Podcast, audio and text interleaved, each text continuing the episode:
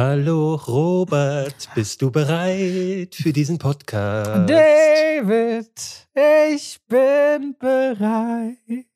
Es ist großartig. Wir könnten, weißt du doch, jede, jede äh, erfolgreiche Serie Mhm. und vielleicht auch viertel erfolgreicher Podcast sollte eine Ja. Musical-Folge haben. Ja, Ja, sollen wir mal eine, eine Folge lang nur singen? Das wäre fantastisch. Ich habe das ja immer gemacht, bei, weil ich sowas ja bei Buffy the Vampire Slayer oder Scrubs hatte das, glaube ich, auch ja. immer geliebt habe. Ähm, hatten wir das bei Tenet in Nerdscope als Abschlussfolge damals gemacht. Ich erinnere mich ähm, daran, ja. Sogar ziemlich aufwendig. Das war super aufwendig, ja. Ähm, ich, ihr hört es vielleicht, ich bin ein bisschen kränklich, deswegen nehmen wir heute auch Remote nochmal auf, sonst wären wir im Studio gewesen, aber ich möchte den lieben Robi natürlich nicht anstecken. So. Ich habe äh, mir einfach, äh, bei mir, die Kinder waren alle krank im Haus und äh, ja, jetzt habe ich es dann natürlich auch. Weil, weshalb ich aber gesungen habe, ist, äh, der Grund ist, wir reden heute über Disney-Filme äh, und zwar gleich über zwei. Und ich dachte mir, ich spreche mit dir mal über eine Sache. Ich bin mir gar nicht sicher, habe ich hier schon mal die Disney-Renaissance angesprochen? Ähm, Ich bin mir auch nicht mehr sicher. Wir haben ja viel miteinander geredet, David. Ich meine, Ja. wenn du Disney Renaissance sagst, dass der Begriff mir schon mal von dir untergekommen ist. Aber ob das jetzt privat oder on air war, das weiß ich nicht. Ich habe ihn schon mal erwähnt, aber ich glaube, ich habe ihn nie ausgeführt. Ich will auch schon seit einer Weile, ähm, und das werde ich auch noch machen, ein Essay dazu machen, aber jetzt gibt es hier, weil es so schön zum Thema passt, mal eine kleine Erklärung. Also 1966 ist Walt Disney gestorben und 1971 folgte ihm dann sein Bruder äh, Roy Disney, der äh, kurzzeitig darauf seine Firma erstmal übernommen hatte. Und plötzlich stand dann Disney da ohne die Führung der beiden bekannten Brüder und wurde übergeben an Leute, deren Namen man im Grunde auch äh, danach nicht kannte. Und 1977 kam dann Bernhard und Bianca raus, der äh, durchaus erfolgreich gewesen ist. Mit dem es- Sexskandal. mit dem Sexskandal, genau. Und die die Welt hatte aber so ein bisschen dann die Augen darauf, wie geht's jetzt eigentlich weiter. Und es ging erstmal nicht gut weiter für Disney, äh, denn die Filme, die danach kamen, die sind alle weitaus weniger erfolgreich gewesen, als man sich das gewünscht hatte. Und es gab vor allen Dingen interne Querelen. Damals bei, ich weiß nicht, ob du Cap und Kappa kennst, Ja. den Film mit dem Fuchs. Wir nennen es hier als Kinder in Deutschland Kapp und Kappa. Äh, wie, wie heißt denn der hier? Ja, ja, Kapp und Kappa, glaube ich. Kapp und Kappa heißt Ja, er? Ja. Ähm, und äh, im Original heißt er ja The Fox and the Hound. Und da ist was passiert, ähm, das habe ich ihr auch schon mal angesprochen. Don Bluth war einer der bekanntesten Animatoren bei äh, Disney und der hatte sich verstritten intern mit der Führung und hat dann während der Produktion gesagt, ich gehe jetzt, gründe mein eigenes Studio und hat zu allem Unglück auch noch elf Animatoren mitgenommen. Äh, elf Animatoren bedeutet damals, ähm, das waren fast 20 Prozent der Gesamtbelegschaft aller Animatoren. Das kann man sich heute gar nicht mehr vorstellen, ne, äh, wenn man überlegt, dass es heute Tausende von Leuten gibt, die an solchen Sachen arbeiten, gerade an den Effekten.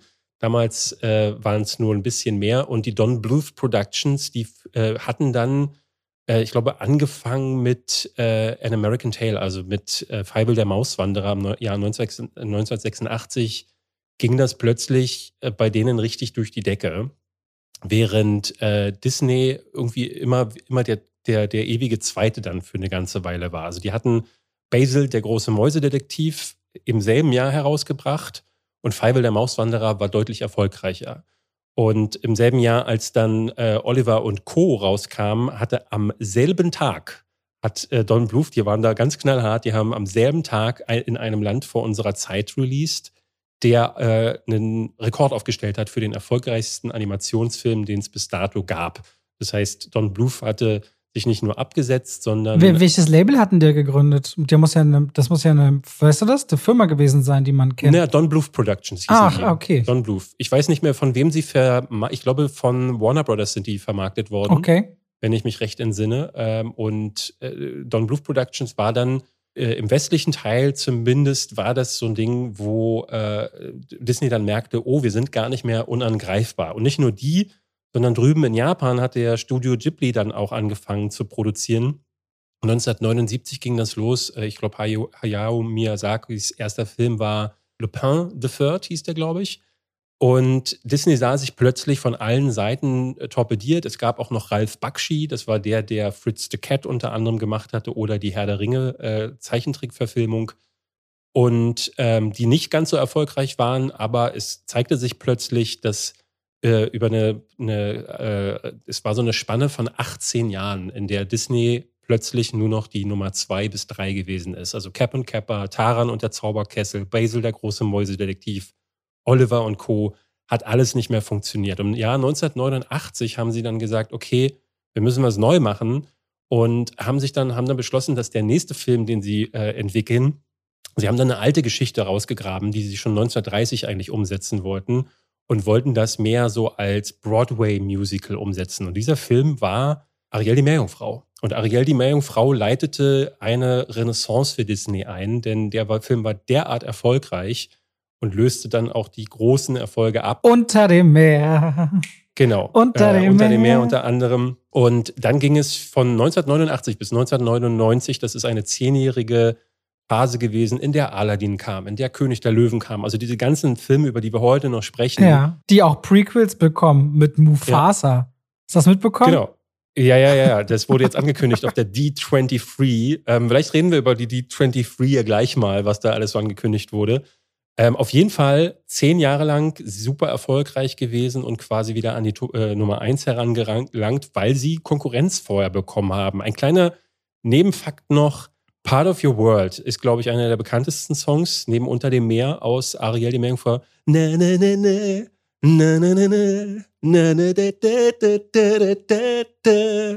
Das wollte Jeffrey Katzenberg, der war damals äh, von 84 an, also die Chefetage von Disney wechselte mehrfach durch. Und ab 84 war Jeffrey Katzenberg, der dann später zu DreamWorks ging, äh, der Boss. Und der hatte gesagt, er will diesen Song nicht im Film haben. Er, äh, hat, es gab ein erstes Screening von Ariel die Meerjungfrau noch mit unfertigen Animationen und da wurde dieser äh, Song eingespielt und er meinte, der ist ja sterbenslangweilig. Er hat es auch gesagt, weil die Kinder im Film, die mit da drin saßen, die hatten das mit Kids gescreent, wurden wohl plötzlich ganz hibbelig und war, haben sich nicht mehr konzentriert. Und es gab dann mehrere Versuche, ihn umzustimmen. Er, es, er wollte erst nicht und dann haben, hat man gesagt, okay, wir probieren nochmal ein zweites Screening, diesmal aber mit Erwachsenen. Und die Erwachsenen waren dann plötzlich zu Tränen gerührt, mhm. weshalb dann entschieden wurde, okay, wir probieren es. Und heute sagt Jeffrey Katzenberg, ähm, er hätte sich nicht vorstellen können, wie Ariel die Meerjungfrau ohne diesen Film hätte funktionieren können. Also ein kleines Doppeltrivia für euch über die Disney-Renaissance werde ich bestimmt nochmal äh, konkreter und genauer sprechen. Finde ich nämlich eine sehr spannende Entwicklung, die da passiert ist. Und damit herzlich willkommen zu, zu zwei, zwei, wie Pech und, und Schwafel. Schwafel. Ich ja. habe übrigens, ich habe ja schon gesagt, ich habe 17 Displays ja reingehangen in die, in die, in die, ins Haus, ne? Aha. Wir haben äh, gestern nochmal 24 weitere bestellt. Okay. Das wird, Wieder von Filmen? Wenn du hier ganz viel Filme, auch so für die Küche, eine große Berlin-Karte, so, ey, wenn du mal wieder da bist, bin ich gespannt, was du sagst. Du wirst bestimmt so rumlaufen und wirst so gucken. Da muss ich eine Bestellung an dich denken. Aber, apropos bestellen, David, apropos mhm. bestellen, mhm. Ähm, falls ihr noch nie bei und wir schalten in die Werbung Coro Drogerie bestellt haben solltet, ist das eine Möglichkeit, das dieser Tage mal zu tun. Denn die Coro Drogerie, die hat haltbare Lebensmittel in großen Mengen. Die gibt es dann nicht im Einzelhandel, beziehungsweise in Berlin gibt es tatsächlich ein Café und einen Coro-Laden. Den habe ich jetzt gesehen, in der Nähe vom Hackischen Markt in Mitte. Na gut, andere Geschichte. Und damit spart man sich den Umweg über die Einzelhändler. Das ist nachhaltiger. Alle Produkte haben eine jahrelange Preistransparenz. Da könnt ihr gucken, wann was wie viel gekostet hat. Und vor allem haben sie so leckere und gute Sachen, sowohl Grundzutaten, das reicht von, weiß ich nicht, Pasta, Linsen, Nüssen, Mais, äh, Tofu und so weiter und so fort. Auch verschiedenste fertige Soßen, wenn man zum Beispiel nicht so wie David so ganz begabt ist beim Kochen, kann man sich Arabiata, Bolognese, was auch immer da alles schon so einigermaßen fertig holen. Dann gibt es Früchte in verschiedensten, weißer Schokolade, in dunkler Schokolade, in Vollmilchschokolade. Also eine Armada an Snacks über Ölen, über Grundzutaten und alle immer in einer Top-Qualität. Ich habe so viel ausprobiert und habe jetzt ja nun schon wahrscheinlich in 50 Podcast-Folgen, wo die Corridor Drogerie Sponsor war oder mehr, das auf vielfältige Art und Weise dargestellt. Und alle, die bestellen, sagen mal, Robert, stimmt wirklich, was ihr sagt. Und dementsprechend könnt ihr nach wie vor den Code Schwafel5 bei der Bestellung eingeben. Schwafel als Wort, 5 als Ziffer und spart 5% zu dem eh schon sehr fairen Preis. Und damit dann ganz viel Freude mit der Coro Drogerie. Und das war's schon mit diesem kurzen kleinen Werbeblock. Wir haben später noch einen für euch. Deswegen schalten wir jetzt raus aus der Werbung zurück zu David. Und die große Frage, was hast du denn gesehen? Übrigens, was ist denn der zweite Disney-Film? Wir reden über Pinocchio. Ja, ich wollte, ich glaube, es macht Sinn, weil wir. Ähm, ja, aber du hast gesagt, wir reden über zwei Disney-Filme heute. Was ist denn der zweite? Meinst du der dann zweite mit wäre Ariel die Meerjungfrau. Ach, du willst über den Trailer reden oder was? Naja, ich dachte, wir, wir wollten ja das Feedback der letzten Woche nochmal ähm, ein bisschen ah, auswerten. ich dachte jetzt Wir Don't Worry, Ja, ist Don't Worry Darling nicht auch ein Fox-Film und damit ein Disney-Film? Weiß ich gar Nee. nicht. Ist es kein Nee. Don't Worry Darling ist kein Fox-Film? Weiß ich nicht. Okay, ich glaube nicht. weiß ich nicht. Nee, nee, nee, okay, nee. gut. Ich glaube, der kommt von irgendwas anderem, aber ich kann dir jetzt auch nicht sagen, äh, welches Studio das ist. Äh, Feedback ich, der letzten Woche, David. Genau, das Feedback der letzten Woche. Hat sich denn irgendjemand bei dir gemeldet? Gab es da auch nur eine müde Nachricht aus der vergangenen Woche? Ne. Don't Worry Darling ist übrigens von Warner Ah, Brothers. okay, Entschuldigung. Ja. Ähm, nee, äh, bei mir hat sich niemand gemeldet, Robert. Das waren nur diese Leute alle, die äh, mit uns geschrieben haben, wie, wie großartig die letzte Folge war. Ich glaube, das äh, war das äh, beste Feedback seit vielen, vielen auch Folgen. das umfangreichste. Also ich habe mindestens Dutzende, wenn nicht weit über 100 Na- Direktnachrichten bekommen und extrem ausführliche Nachrichten, richtig lange Texte, wo Ja. Leute sich hingesetzt haben, nicht nur ihre Schicksale erzählt, sondern auch ganz viele, die quasi aus einer Perspektive wie wir kommen und die sich auch bedankt haben über diesen erweiterten Blickwinkel und dass sie sich, ich hatte sogar ein Ja. paar Nachrichten, wo Leute sagen, dass sie sich für ihre vorhergehende Einstellung mh, schämen würden. Da habe ich gesagt, ey, das Ja? ist, so- nee, ich hatte zwei, drei Nachrichten in die Richtung, wo ich auch sage, ey, es ist ein so großer Schritt, mal äh, zu hinterfragen, zu überlegen, ähm, die Position zu wechseln. Das meinte ich dann zu den Personen, mach dich doch aus an dieser Stelle. Versuch dich überhaupt nicht zu verurteilen, wie du bis eben gedacht hast, sondern nimm das mit, dass du dieses Momentum hast, dich auch zu hinterfragen und nicht festgefahren zu sein. Und ich hatte so viele liebevolle Nachrichten. Auch dann noch und einen ganz spannenden Ansatz übrigens, über den ich mit dir noch reden wollte. Ähm, Ja. Der führt eigentlich weg von der, also wir haben uns ja letzte Woche, wer sich jetzt nicht abgeholt fühlt, ja ganz viel über ähm, den, den, ja, den Hass einer gewissen Fanbase bei Die Ringe der Macht darüber unterhalten. Das mündete dann sehr viel auch über die Frage äh, Wokeness, Diversität und äh, muss das alles und wa warum stört das einen eigentlich überhaupt? Darüber haben wir im Ja. Groben geredet. Und äh, ja, super viel Liebesfeedback, was auch wirklich zu Herzen ging. Und äh, einen spannenden Ansatz fand ich, da hat mir eine Person geschrieben, die meinte, ey, ich gebe euch vollkommen recht. Äh, diese Person, ich weiß, ich glaube, meine sogar, es war eine Frau, stört sich nur an einer, an einem Grundgedanken. Und da saß ich so da und dachte, das ist nicht uninteressant. Wenn du jetzt Herr der Ringe nimmst oder nimmst irgendeinen Film, wo du zum Beispiel jetzt bei den, bei den ähm, Haarfüßen Herr der Ringe. Hast du ja äh, Schwarze, die da wohnen, du hast Hellhäutige, die da wohnen und so weiter. Also so eine Durchmischung, die eben Diversität ist, ne? Mhm. Also bei den verschiedenen Völkern. Und wenn man sich jetzt überlegt, dass du in den Filmen aber etablierst, äh, dass diese Völker schon Jahrzehnte oder Jahrhunderte existieren und du nimmst die grundsätzliche Genetik, wie wir sie haben, also wie funktioniert denn Vererbung mal zugrunde legst, müsste sich eigentlich eine gewisse Annäherung ja die ganze Zeit stattfinden, sodass eigentlich irgendwann wieder alle einen gleich dunkleren oder helleren, was auch immer Hautton haben, ne? Wenn du jahrhundertelang Mhm. so eine Vermischung hast. Und dann fand ich das eigentlich ganz spannend, dass das an dem Punkt gar nicht so konsequent zu Ende gedacht ist, weil entweder sind dann in diesen Völkern immer nur die miteinander zusammen und zeugen Kinder, die eine ähnliche Hautfarbe haben, was so eine Art Apartheid oder sowas in diesen Gruppen wäre. Oder man setzt dann doch wieder auf die Herkunft und macht daraus quasi eine Rarität, dass wenn zum Beispiel wie in der neuen Herr der Ringe-Folge eine Elbin auf einmal in einem menschlichen Gebiet auftaucht, das eine Besonderheit ist. Also kurzum, nichts von dem, was wir gesagt haben, ändert sich, aber ich fand den Ansatz spannend, wenn man überlegt, dass diese Völker schon seit Jahrhunderten existieren, warum dann immer noch so klare Differenzierungen äh, ähm, entstehen, zumal sie ja so isoliert leben in Herr der Ringe. Also die Haarfüße verlassen ja nie den Pfad und sind immer zusammen unterwegs. Wie funktioniert denn eigentlich Genetik äh, bei der Fortpflanzung? Spannende, spannende, fand ich, fand ich einfach eine spannende äh, Frage. Ich finde es sehr theoretisch, also weil, wenn, du- wenn du ehrlich bist, so, ne, wir reden über eine Serie, in der plötzlich Drachen über dem Bildschirm äh, drüber fliegen, in Absolut. der Orks durch die Gegend wandern. Ne, ich will das nicht immer mit den fantastischen Elementen gut reden und ich bin ja selber einer, der sagt so, oh, manchmal ist es vielleicht ein bisschen zu, äh, too much äh, Repräsentation, aber vielleicht kann man da auch gleich mal ähm, da, darauf äh, zu sprechen kommen, äh, jetzt im Beispiel von Ariel, die Meerjungfrau, weil ich da einen interessanten Disput auch mit ähm, meiner Frau hatte. Sie die findet zum Beispiel das nicht gut, dass ähm, Ariel, die Meerjungfrau, jetzt schwarz ist, so weil sie ist daran nicht gewöhnt. Ne? Und ich hatte dann in der Familie das rumgezeigt und alle sagten so, ah, weiß ich nicht, keine Ahnung. Und ähm, das muss, das, also, ne, das muss man anerkennen, dass Leute sagen so, habe ich anders in Erinnerung, wird mir jetzt quasi was Neues vorgesetzt, weiß ich nicht, was ich damit anfangen soll. Aber bei Herr der Ringe oder jetzt bei der Ringe der Macht ist es ja so eine völlig neue Geschichte, Genau. bei der man meiner Ansicht nach auch mal versuchen kann, auszublenden, dass der Charakter jetzt schwarz ist. Bei Ariel ist das spannend. Ich habe ja auch, ich will nicht sagen Disput, aber gerade, ich habe einen Nachbarn, den weiß ich sehr zu schätzen. Der liebt Filme und Serien und der sagt dann immer so, oh, wenn ich könnte, würde ich auch den ganzen Tag Filme und Serien schauen. Ganz, ganz lieber. Der dann aber auch äh, sagt so bei Ariel, Mann, ey, damit kann er nicht, ne? Und ich hinterfrage und erzähle so ein bisschen eben auch so die Ansätze, die wir hatten. Es gibt auch einen richtig schönen Thread, wo man ganz viele äh, schwarze Kinder und junge Mädchen diesen Trailer sehen mhm, sieht, wie die mhm, sich ja. freuen und aufgehen, weil sie merken, ah, ich könnte ja. Ariel sein, ne? Darüber haben wir geredet.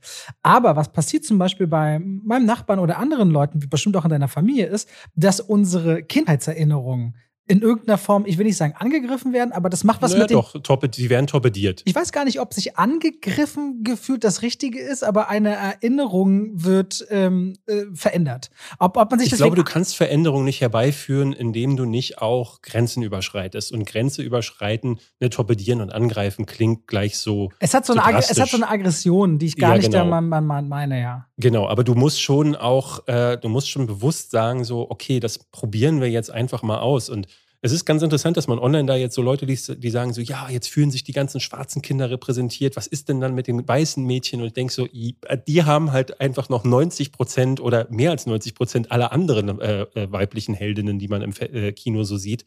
Denn so groß ist ja äh, die Repräsentation äh, schwarzer Darsteller nicht. Ich persönlich muss sagen, als die Ankündigung von Ariel äh, kam, dachte ich auch noch so, oh, weiß ich nicht.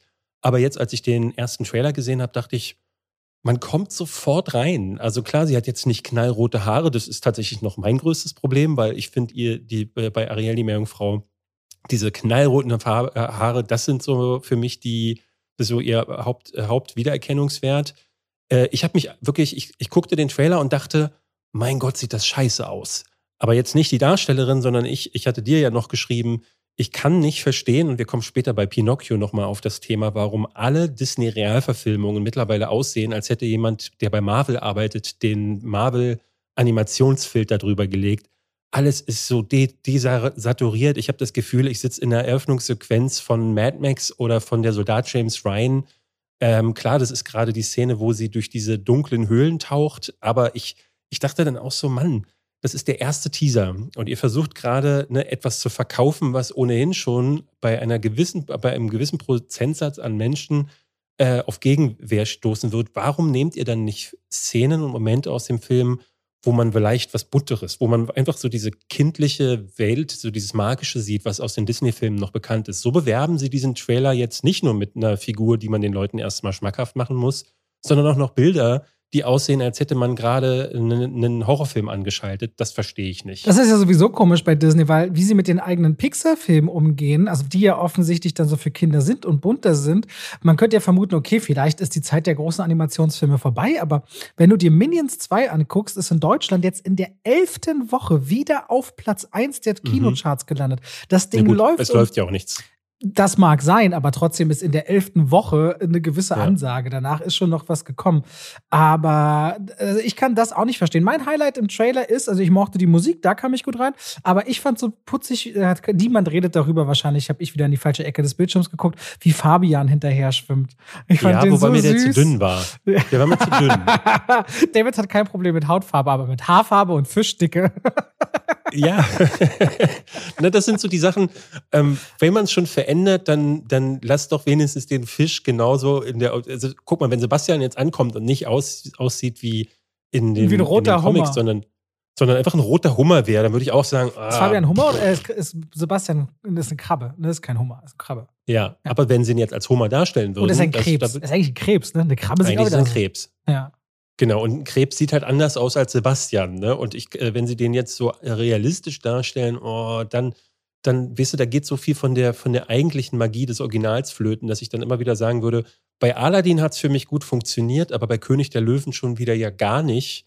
Ähm, und jetzt bei Ariel, die Meerjungfrau, bin ich auf jeden Fall ein bisschen ich meine, bei König der Löwen war es ja für mich am interessantesten, weil ich ja so ein Hardcore-Fan des Originals bin und das Drehbuch, egal ob ich den Film 20 Jahre nicht gesehen habe, mitsprechen kann. Und da saß ich ja, ja auch so richtig Hardcore mal da, ne? Hab so abgeglichen. Aber da habe ich auch dem Film so gegeben, dass er ein paar schöne Sequenzen hatte, aber auch unnötige Sequenzen, die eine halbe Stunde länger waren, wie Nala vom Königsfelsen Simba aufsucht, wo man so dachte, hä, was soll denn das? Aber was ich ähm, nicht uninteressant finde, ich hatte eben auch mit Leuten die Gespräche, die, also der Ansatz zu sagen, warum muss Ariel Ariel jetzt schwarz besetzt werden? Warum bekommt, warum, und das ist ja eine Sache, die wir generell wünschenswert, gibt es nicht gänzlich neue Stoffe, gänzlich neue Helden und Heldinnen, mhm. die du dann auch komplett so besetzt? Und das ist natürlich die eigentliche Liturgie, in der man ja auch so drin hängt, diese alte Fanbase abzuholen, weil unter meinem Trailer, den haben wir veröffentlicht, unkommentiert auf YouTube, ich meine, das Video hat, glaube ich, nicht mal 70% Likes, Kanaldurchschnitt ist bei mir 97, 98% Likes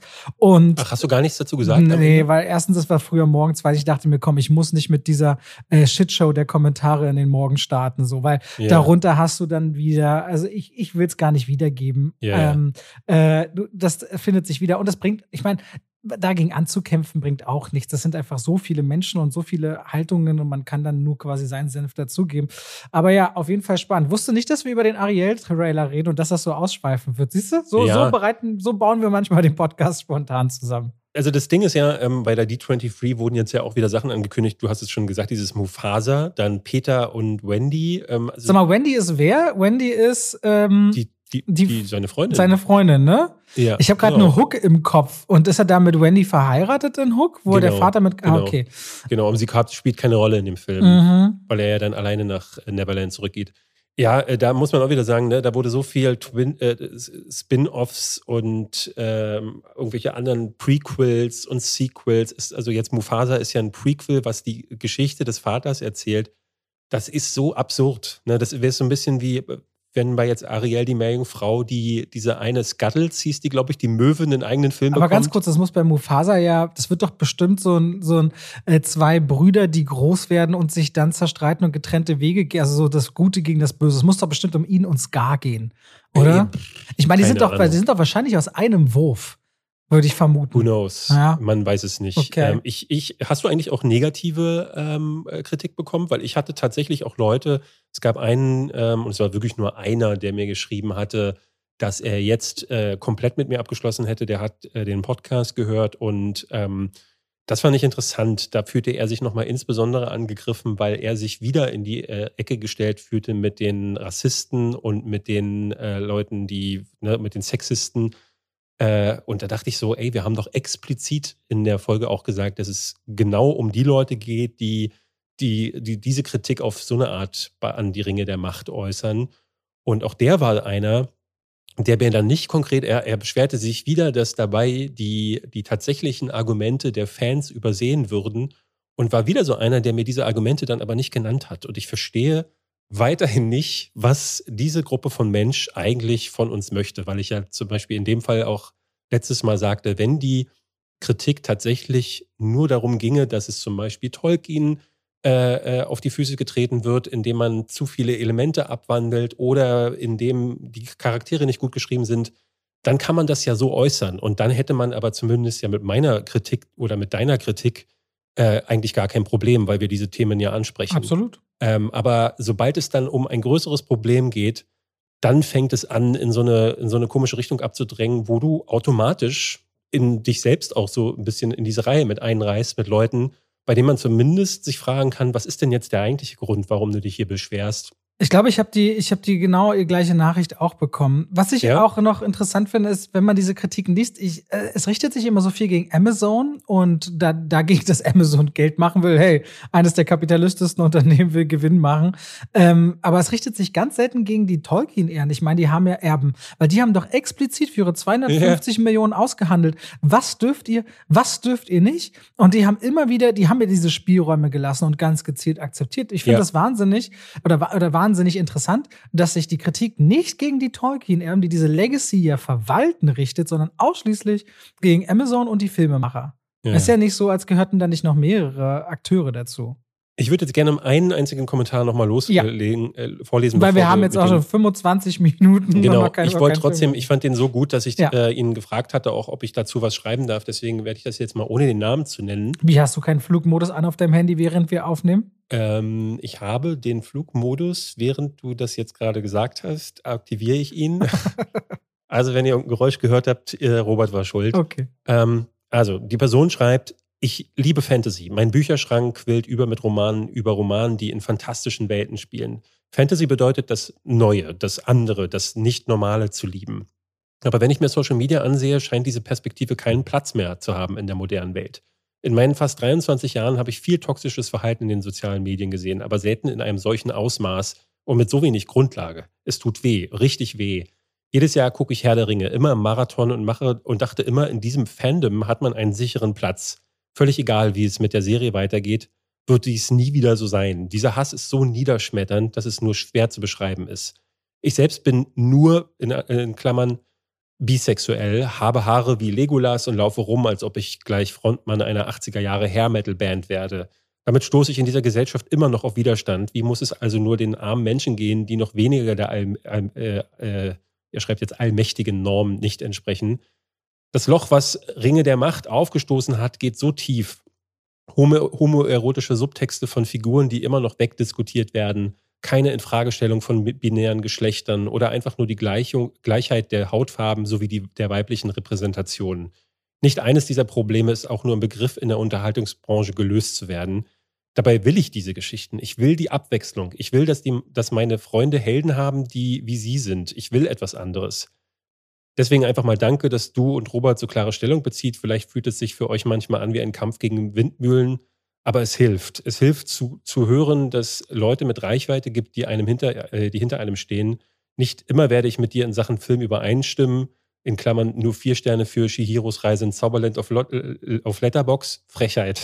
Aber das ist in den heutigen Zeiten auch gar nicht wichtig. Äh, und dann verabschiedet er sich noch mit Grüßen. Ähm, das fand ich eine sehr schöne Nachricht, weil ich auch die Ansage, dass Fantasy ja irgendwie auch das, das Abfeiern des Nicht-Normalen ist. Und dass man dann genau in diesem Genre plötzlich irgendwelche veralteten Formen von Norm oder, äh, oder Gängigkeit haben möchte, das kann ich gar nicht verstehen. Ich habe die Nachricht auch bekommen und die, es gab wirklich viele Nachrichten, auch in diesem Umfang, die war, also äh, die extrem zu Herzen gegangen sind. Ja. Ähm, deswegen kann ich da wirklich nur Danke sagen und äh, eine ganz, ganz äh, große Sache. Ich finde sowieso krass. Ich hatte das jetzt auch wieder mit dem Blick auf die dritte Episode, wo ich dann von Leuten hörte, ja, die Kämpfe sind einfach nur schlecht oder das ist einfach nur schlecht. Ich da, sagt dann auch immer so, warum leben wir denn in einer Zeit, wo etwas einfach nur schlecht ist oder einfach total geil? Sind wir doch mal ehrlich, der Großteil spielt sich doch immer dazwischen ab und genau da gilt es doch mal rauszufinden, was ist es denn? Du, wir beide werden doch auch so eingeordnet. Ich bin der, der immer alles scheiße findet, du bist der, der immer alles ja, Ich kriege aber zunehmend Fragen so, ob ein Einfluss von dir auf mich zu stark sei, weil ich so viele Filme negativ bewerte in letzter Zeit. Dann sage ich, nein, das ist wie immer das Sommerloch, im Herbst und im Winter kommt die Award-Saison, da kommen durchschnittlich besser bessere Wertung, weil die besseren Filme da kommen. Macht euch keine Sorgen. So ist das jedes Jahr seit elf Jahren. Du, ich, find, ich finde, seit wir, ähm, also wenn, wenn ich überlege, äh, zurück überlege an die Zeiten, wo wir Tinsel Talk gemacht haben, es ist schon ein Unterschied. Nee, Kopfkino war das.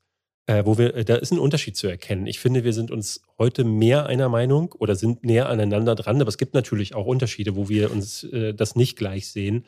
Aber ich glaube, dein Umgang mit Filmen hat sich seit wir den Podcast machen, genauso wie meiner, auch nochmal geändert. Also wir beide beeinflussen ja den Blick des anderen das auf das Medium. So. Also meine Kritiken sind auch wesentlich ausführlicher geworden und ich versuche ähm, auch ehrlicher zu sein, wenn ich keine richtige, also manchmal ist es so, ich habe zum Beispiel, manchmal fällt es mir schwer, eine Meinung auch zu beziehen, dahinter zu bestehen und zu sagen, ich kann gar nicht so richtig sagen, woran es liegt. Früher habe ich da eher versucht, krampfhaft eine Position zu haben, aber um wessen Willen eigentlich? Also kurzum, ja, es hat sich geändert, das hat natürlich auch was mit Reife zu tun und dadurch, dass wir uns wöchentlich so lange auseinandersetzen. Ich meinte gestern auch zu Gina, wie krass ist es denn eigentlich jedes, also außer man ist in Therapie, jede Woche einen Menschen zu haben, mit dem man ausführlich über etwas mal so redet, fernab von äh, so allen anderen Dingen. Also das ist ist schon irgendwie wahnsinnig ähm, befruchtend, dass wir uns jede Woche so hinsetzen und miteinander reden und die Zeit dafür nehmen. Äh, ja. Und natürlich passiert da was mit einem. Insofern Okay, David. Kommen wir doch mal zu den Filmen. Kommen wir doch mal zu ähm, den Filmen. So. Und wir kommen mal zu einem, würde ich gesagt, gleich sagen, wo wir mal, ich glaube, wir sind nicht äh, ganz konkret einer Meinung. Wir sind beide rausgekommen und ich glaube, ich fand ihn deutlich schlechter. Don't Worry, du. Darling, willst du besprechen? Mhm. Ja, wobei ich aber auch schon dachte, wir haben jetzt eine halbe Stunde hinter uns und wir haben so viele Filme und Don't Worry, Darling startet erst in zwei Wochen. Den können wir auch theoretisch weiter mitnehmen. Außer du sagst jetzt, du willst ihn jetzt besprechen. Das wird oh, lass ihn mal besprechen. Okay, also Don't Worry, Darling. Ich bin null vorbereitet, weil dazu habe ich noch keine Kritik gemacht. Erzählt äh, die Geschichte, beziehungsweise ist der neue Film von Olivia Wilde. David hatte ja schon erzählt, dass es auch einen riesen ähm, Gossip-Kram hinter den Kulissen gab, aber darauf wollen wir gar nicht weiter eingehen. Und zwar spielt Florence Pugh eine Frau namens Alice, die in einem äh, Ort lebt, äh, der irgendwo in der Wüste abgelegen funktioniert. Das sieht aus wie so Suburbicon, wie so eine Vorstadt, immer so vier, fünf Häuser in so einem Halbkreis angeordnet, davon immer so 20, 30 Stück. Und alle Frauen verabschieden morgens ihre Männer zur Arbeit, die in wunderbaren Cadillacs, fühlt sich nach 50er Jahre an, zur Arbeit fahren. Und im Grunde gibt es eine Regel, verlasse niemals diese Wohnanlage Richtung Hauptquartier dieser Firma, die, wie heißt die, Victory? Äh, oder irgendwie sowas. Äh, irgendwas in die Richtung ja, heißt diese Firma. Victory Project ist es auf jeden genau, Fall. Genau, verlassen niemals äh, diesen Ort. Und äh, an ihrer Seite ist ihr Mann Jack Chambers, gespielt von Harry Styles. Olivia Wilde spielt auch noch eine Nachbarin namens Bunny, die ähm, ähm, äh, neben der Regie den Platz übernommen hat. Und Chris Pine spielt Frank, den Chef dieses Riesenunternehmens. Und im Grunde hast du den ganzen Tag immer so die gleichen Abläufe und diese ganz positive Stimmung. Cocktails werden den ganzen Tag gereicht, eine wahnsinnige Farbpalette, ein sehr ästhetischer dramatischer Film, wie ich ihn finde. Der geht um die zwei Stunden. In der ersten halben Stunde baut sich schon sehr früh so eine Spannung auf, dass Alice merkt, sie hat Erinnerungen, es kommen irgendwelche Vorahnungen, irgendwelche Visionen. Man weiß noch nicht so richtig, was soll das jetzt bedeuten, aber man merkt, irgendetwas stimmt an dieser gesamten Szenerie nicht. Und vor allem die große Frage, was ist das für ein Job? Was ist das für eine Firma? Was machen die Männer dort auf Arbeit? Darüber dürfen sie nämlich nicht sprechen. Und nach den ersten 30 Minuten war ich wirklich gehuckt, so vom Produktionsdesign, von der Atmosphäre und auch der Cast Cast, also Harry Styles, Florence Pugh, Olivia Wilde, Chris Pine und, und alle, die auftauchen, finde ich, spielen den ganzen Film komplett durch, immer gut bis wirklich stark. Aber dann entsteht eine Stunde, wo man auf diesem großen Fragezeichen so lange herumtritt, dass ich dachte, na gut, wann kommen wir denn jetzt mal zum Punkt, wo irgendwas passiert? Und dann in der letzten halben Stunde entlädt sich ein Finale, was ich für meinen, also ich wusste, hatte, konnte mir denken, wo es ungefähr hingehen muss, aber dass der Bogen so weit geschlagen wird, war für mich ehrlicherweise überraschend. Das war für dich, glaube ich, anders, sodass ich jetzt, äh, wir haben Don Worry Darling vor einer knappen Woche gesehen, immer noch so denke, ich werde ihn in Erinnerung behalten für die Atmosphäre, für den sehr, sehr coolen Stil und auch, dass Olivia Wilde fähig ist, sowas zu inszenieren, aber er hat eine sehr schwache Storytelling und zwar in der gesamten wenn es sowas wie eine mittlere Hälfte gibt, von 30. bis 90. Minute. Und das ist ein ganz schöner Punch in die Qualität dieses Films hinein. Woraus ich nicht, also der ist teilweise sehr stark und dann wiederum erzählerisch äh, dann doch viel zu lang gezogen und schwach. So, das ist meine Kurz, ähm, Kurzmeinung. Ja, ich, ich liebe Florence Pugh und. Magst du sie auch im MCU so als diese Schwester von, äh, beziehungsweise ja. die Black Widow? Ja. Mhm. Okay. Ich mochte ja Black Widow sehr. Ja, ich fand es in Hawkeye ein bisschen peinlich, als sie dann auftauchte wiederum. Der, die Serie habe ich nicht weitergeguckt, ah, okay. aber ich, ich, ich finde die einfach, also die, die veredelt jede Szene, in egal welchem Film sie mitspielt. Ja, Little und, Women äh, war die ja auch super Genau, Little, Little, Women, aber natürlich auch äh, ähm, Midsommar war sie dabei. Ja. Und ähm, ich finde auch hier wieder, wenn, wenn Florence Pugh Angst hat, dann habe ich das Gefühl, die steht wirklich am Set und ne, das ist richtiges Method Acting, die die reißt die Augen auf und ich bekomme Panik mit. Ähm, und das ist, sind die wenigen Situationen in diesem Film, mit denen ich wirklich was anfangen konnte. Immer wenn die auf dem Bildschirm ist, denke ich so, jo, das äh, hat Olivia Wilde definitiv richtig gemacht. Alles andere hat sie gar nicht hinbekommen. Ich finde, dieser Film ist sterbenslangweilig für, für weite Strecken. Ähm, ich bin ja ganz bei dir, diese, dieses Produktionsdesign packt einen. Ich war überrascht, dass Harry Styles ganz gut funktioniert hat, aber alles andere hat mich komplett kalt gelassen. Ähm, dieser ganze Plot äh, äh, ist, der läuft natürlich ganz klar auf so einen Twist hinaus. Ne? Es gibt ein großes Mysterium, da macht dieser Film gar kein Hehl draus.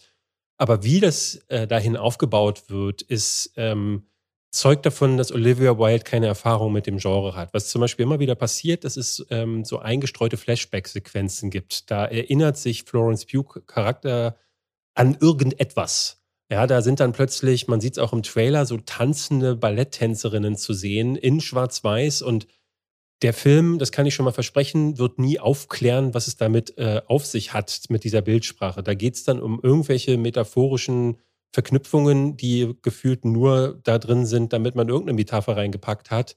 Aber ähm, es gibt nicht, äh, wie manche Filme das machen das ja so, dass sie dann diese Flashback-Sequenzen immer einen Moment weiterlaufen lassen, um dann zu langsam äh, ergibt sich ein größeres Bild, die Figur erinnert sich immer mehr daran. Aber bei Florence Pugh, Pugh bleiben diese Flashback-Sequenzen bis zum Schluss immer gleich. Und dann kommt Chris Pine rein, der hier den, den, ja, den Leiter dieses Victory Projects und gleichzeitig auch den Anführer dieser kleinen Community da gibt, zu dem alle aufschauen. Und ich glaube, Chris Pine hat im ganzen Film nicht einen äh, verständnisvollen, nicht einen zusammenhängenden Satz von sich gegeben. Der redet immer von Ordnung, von Chaos und dann stehen alle da und sagen, ja, genau, er hat recht. Und ich saß bis zum Ende da und dachte, was redet der da überhaupt? Und ähm, selbst mit dem Twist, der am Ende passiert, wo dann die große Erklärung kommt, hat sich für mich nicht richtig ergeben, was diese Figur eigentlich will. Was, äh, was ist der Plan? Warum erzählt er diese Dinge? Ähm, und ähm, ich, ich fand dann viele Elemente, ne, also als Thriller funktioniert er für mich nicht, weil die Spannung nicht äh, ausreichend gefüttert wird. Ich fand ähm, auch die Ansätze, die Olivia Wilde da offensichtlich reinpacken wollte, nämlich mit Männer sind Männer, Frauen sind, äh, spielen hier, die, hier nur die Hausfrauen, es geht um toxische Maskulinität, ähm, ne, diese, Themen werden angeschnitten. Aber das ist irgendwie nur Fassade. Es fühlt sich nicht an, als wären diese Themen tatsächlich erkundet, als würde ich am Ende mit einer Erkenntnis daraus gehen, sondern am Ende wird mir nur gesagt, alle Männer sind scheiße und das ist es dann irgendwie gewesen. Das ist ein bisschen banal. Also ich fand den, das ist so, äh, ich habe mehrfach, äh, ich, ich, dachte, ich wäre der Erste, der den Gag gebracht hat. Ähm, ähm, ich hatte Styles over Substance in meiner Kritik geschrieben, aber den habe ich dann hinterher mehrfach gelesen. Ja, das ich aber auch genau, schon gelesen. Genau das ist es. Es ist Styles over Substance und ich hatte in, äh, äh, auch irgendwie einen Clip erwähnt. Ich weiß nicht, ob du den gesehen hast vom Venice Film Festival. Da sitzt Harry Styles neben Chris Pine und versucht zu erklären, was er so toll an dem Film findet er versucht zu sagen, dieser Film fühlt sich an wie ein Kinofilm. This is for the theaters, for the Genau, movies. und äh, klar, äh, ne, mehrere meinten dann zu mir, ja, ich verstehe ja, was er sagt. Ja, aber er drückt sich dabei halt wirklich wie ein Film. Aber ich habe auch viele aus. gesehen, die geschrieben haben, so wie sie hofften ja, er würde sich seit den Interviews von One Direction verbessert haben, aber ist noch wie früher. Nee. Der muss schon damals so skurril, kurze, nee. komische Interviews gegeben haben es gibt also es gibt mehrere äh, äh, YouTube-Videos, wo irgendwie äh, Harry Styles and his one brain, brain cell are reacting und ich weiß nicht, ob der blöde ist oder so, aber scheinbar gibt es viele, die das zumindest annehmen. Aber es hat mir sehr gut gezeigt, auch was dieser Film selbst bei den eigenen Darstellern auszulösen äh, scheint, denn so richtig wird nicht klar, was dieser Film will und was er soll und was er ist und ich kam raus und dachte, boah, sah schön aus und war wieder darin bestätigt, dass Florence Pugh die Zukunft der weiblichen Darstellerin äh, sein wird. Ähm, aber Olivia Wilde hat sich mit dem Film auf mehreren Ebenen keinen Film äh, weißt, keinen weißt, du, wo, weißt du, wo der gut wäre, der Film meiner Meinung nach? Als so 13-Minuten-Version als ein Part von Love, Death and Robots. Ja, da, oder Black Mirror. Ja, ja, oder das. Oder bei Love, Death and Robots ist ja auch so, dass die Geschichten eher Denkanstöße sein sollen als vollendete Ansätze, ne? als mhm. vollendete Bögen. Und das ist ja das, was du meinst, dass er sich nicht ganz auserklärt und dass du dann, dass du dann im Grunde damit allein gelassen wirst. Da fühlt er sich eigentlich richtiger an. Wesentlich kürzer. Ja, er wirkt wie so ein Konzept, der nicht, das nicht zu Ende gedacht wurde. Ja, ja, ja das kann ich unterschreiben. Aber ich, ich las die Kritik White Mirror, hatte jemand geschrieben. Das fand ich auch sehr gut. Ich bin ja echt ein bisschen neidisch immer auf diese kreativen Überschriften. David schreibt immer, wenn wir, wenn wir die Inhaltsangaben zu diesen Episoden, die ihr hört, aufschreiben und die Titel, schickt David immer von Sekunden, drei, innerhalb von Sekunden drei Titel, wo ich denke, oh, zwei davon sind geil. Und ich bin immer so überlegt, zehn Minuten, dann fällt mir so einer ein, rausgepresst. Aber David hat das schon sehr lange, sehr oft gemacht. Als ihr noch nicht wusstet, er war mal bei Giga. Insofern. Ja. da okay. war ich mal. Wollen wir das mit Don't Worry Darling dabei belassen oder willst du ich noch Ich glaube mehr? ja. Also ich, ich, ich würde vielleicht als euch, für euch als Empfehlung, ähm, lasst euch da jetzt auch nicht abhalten, weil ich habe auch von Leuten gehört, die fanden den jetzt gar nicht so übel.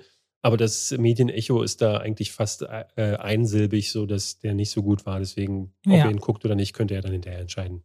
Ja, David. Ich will Jeepers Creepers von dir hören jetzt. Jeepers Creepers, pass auf, ich mach dir gleich zwei Filme ganz schnell, die, also Jeepers Creepers ist auch nicht gut. Ich, ich stelle dir drei Filme vor, die nicht gut sind.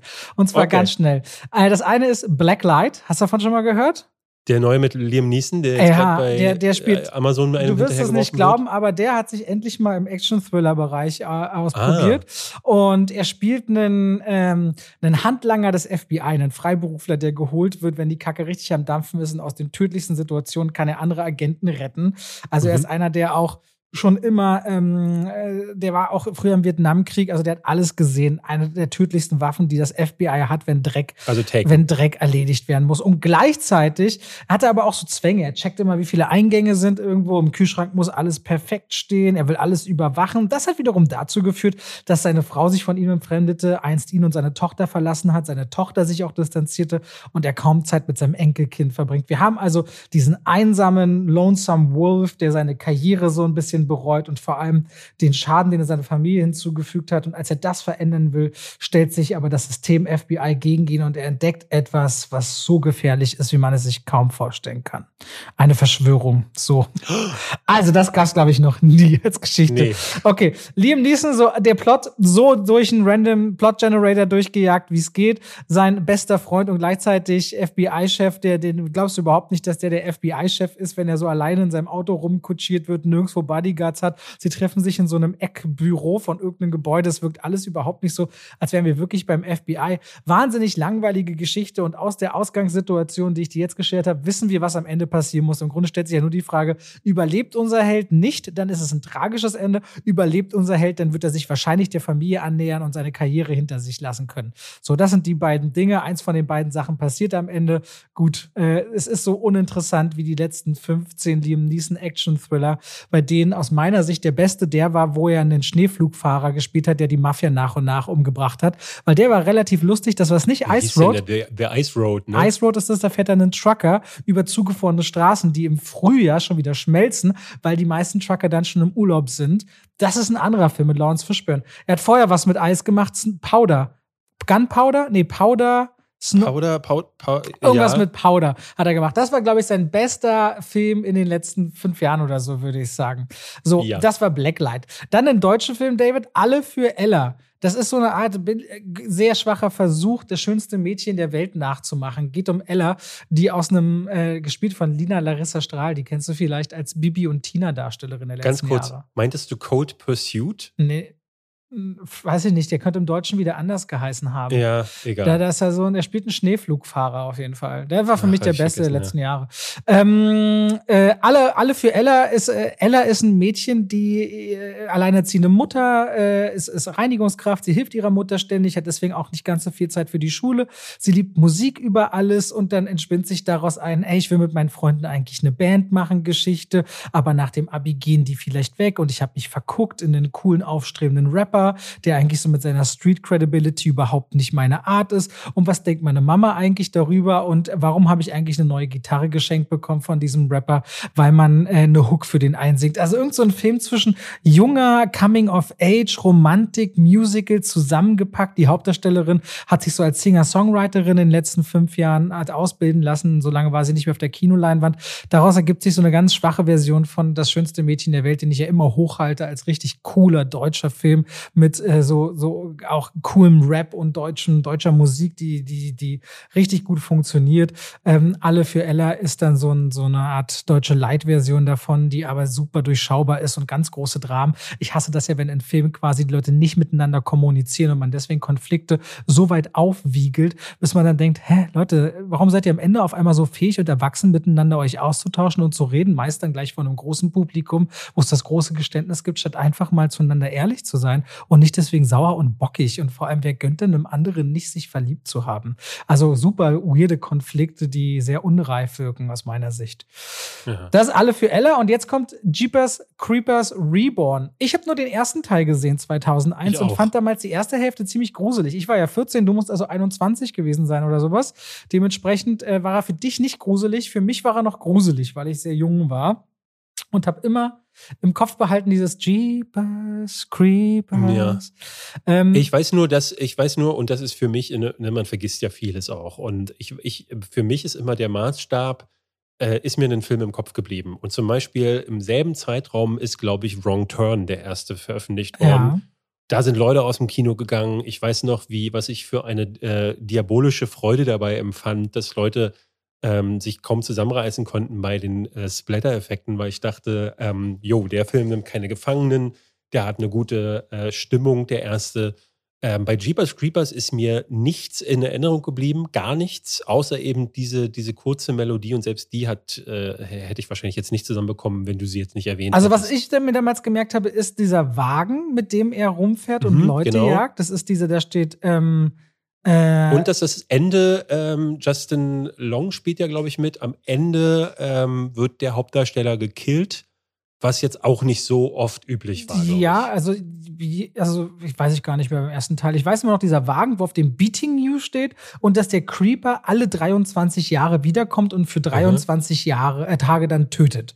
So, das ist die Geschichte, die ich so kenne. Der zweite Teil erzählte das dann weiter. Der dritte Teil war wiederum eine Vorgeschichte und jetzt kommt der vierte Reborn, den ich dann erst wieder gesehen habe. Und in dem Fall geht es um Lane und Chase. Sie sind ein Paar. Sie ist äh, wahrscheinlich schwanger. Das erahnt man sehr früh, weil sie sich an einem Baum übergibt und denkst so, okay, irgendwie scheint das in die Richtung zu gehen. Und er ist ein großer Horrorfan, mag auch Cosplay, bittet sie, weil sie gerade auf einem Roadtrip sind, zieh doch mal hier so Harley Quinn und so Sachen an im Hotel. Aber er versprüht so eine richtig positive Horrorleidenschaft, wo man gerade, wenn man Horrorfilm guckt, denkt, oh, das ist eigentlich ganz sweet. Und er eröffnet ihr dann auch, dass sie als große Überraschung zum Horror Hound Festival fahren. So ein Festival, was einen großen Zwischenstopp in Louisiana macht. Das sind dann Gore-Fans. Alles an äh, Horror-Subgenre findest du da, sodass dann auch so viele Tricks und Kniffe mit Filmen Filmblut und so Darstellern, die auf offenen Wegen äh, dann irgendwelche Todesszenen nachspielen. Man so denkt, okay, die scheinen da richtig Spaß zu haben und ihrer Leidenschaft nachzugehen. Also dieses Setting mag ich grundsätzlich, nur dass in dieser Gegend von Louisiana auch die Legende des Creepers eben umgeht,